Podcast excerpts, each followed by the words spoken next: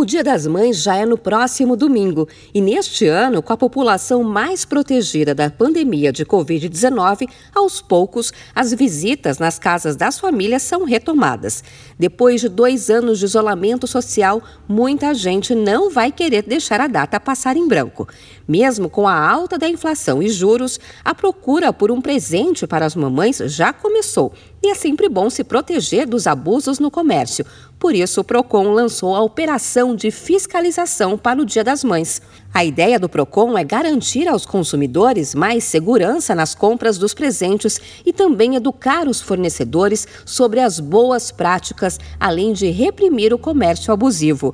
O advogado da área de relacionamento do IDEC, o Instituto Brasileiro de Defesa do Consumidor, Davi Guedes, dá dicas para evitar decepções. É importante que o consumidor ele esteja atento ao preço, às condições de pagamento, os prazos de entrega e a política de troca, de devolução da loja onde ele deseja comprar esse produto. O advogado explica o que fazer se der problema com a compra, como por exemplo, atraso na entrega ou dificuldades na troca do produto. A gente recomenda que primeiro o consumidor ele tente resolver com a loja, fazendo reclamação no saque ou também na ouvidoria. E se eventualmente ele não consegue resolver com esse fornecedor, ele pode acorrer a essas plataformas de defesa do consumidor, como o Procon ou a consumidor.gov. Nesses casos de atraso na entrega ou dificuldades na troca do produto, o consumidor pode procurar uma unidade do Procon da sua cidade